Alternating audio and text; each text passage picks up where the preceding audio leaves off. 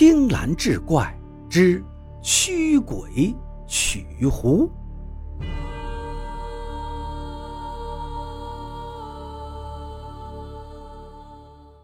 话说清朝时候，泰山附近有一个叫蔡京伦的书生，潇洒聪慧，却屡试不第，遂放弃了功名，潜心研究驱鬼压邪之术。有一天，他游览泰山。下山的时候，看到一个老道士昏倒在路边，便给这道士灌了水喝，又拿出随身携带的干粮让道士吃。老道士渐渐苏醒过来，对他说道：“实不相瞒，我是龙虎山的道士，你我有师徒之缘，所以才假装昏倒试探于你。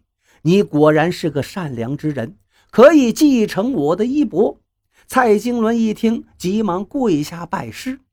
道士打开一个牛皮袋，从里面取出两卷书来，上卷讲驱狐，下卷讲驱鬼。道士把下卷给了蔡京伦，对他说道：“你有此下卷，吃穿和老婆就都有了。”蔡京伦问道士姓名，道士告诉他自己叫吴道元。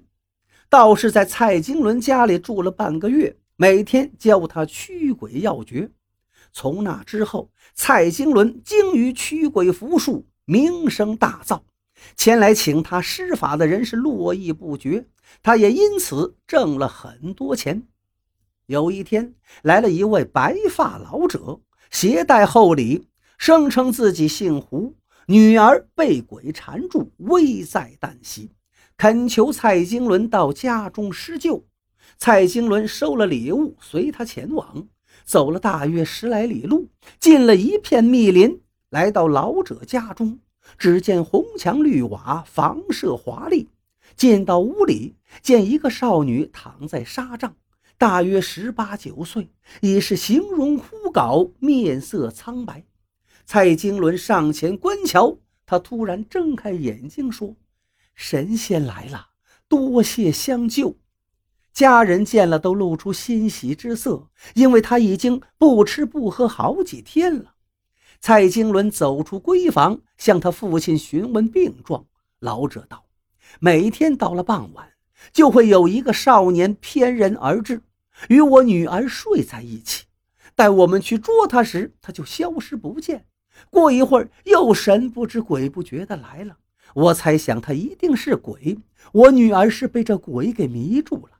蔡京伦道：“如果真是鬼，捉住他并不难，只怕他是狐狸精，就有些棘手了。”老者道：“不是狐精，他肯定不是狐精。”蔡京伦于是交给老者一道符箓，让他贴在姑娘床边。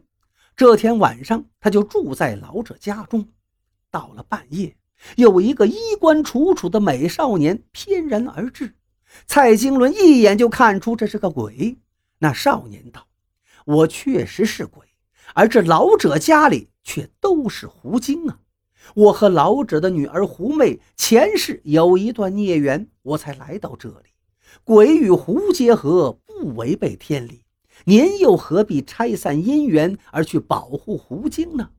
狐媚有个妹妹叫狐狸。”生得美艳绝伦，我并未沾染她，你可以娶她为妻。老者如果答应把狐狸许配给你，你再给狐妹治疗，我和狐妹的缘分也尽了。再有几天，我就要转世投胎去了，请您宽限我这几日。蔡京伦一听，心下暗自喜欢，便答应了。第二天，蔡京伦来到狐媚屋里探看，取下符箓烧了。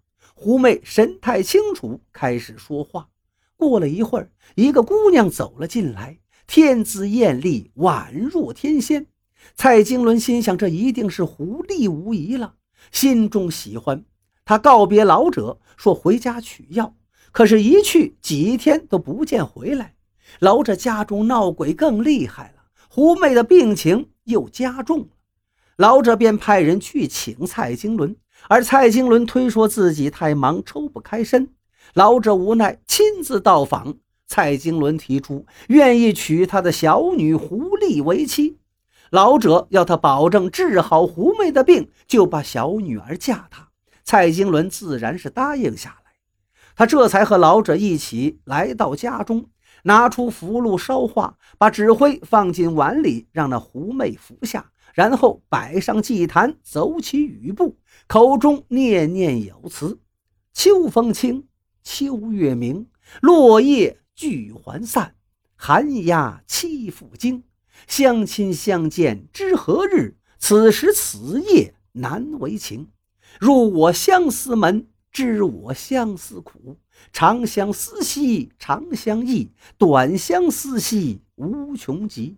早知如此绊人心，何如当初莫相识？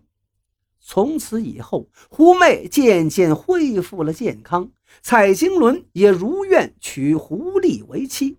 他这才明白当初道士的话：“你有了这下卷，吃穿和老婆就都有了。”他也才明白了道士为何不传授他上卷驱狐的要诀，因为道士早已算出他的老婆就是狐精。